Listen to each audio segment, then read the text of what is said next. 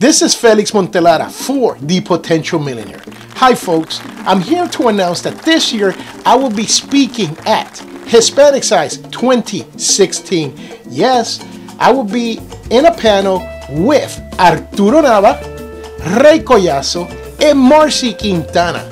This will be a panel about podcasting. So if you want to learn about podcasting, come by our session on Tuesday, April 5th at noon at Hispanicize 2016. This is Felix Montelara for The Potential Millionaire o potencialmillonario.com. I'll see you there. Thank you.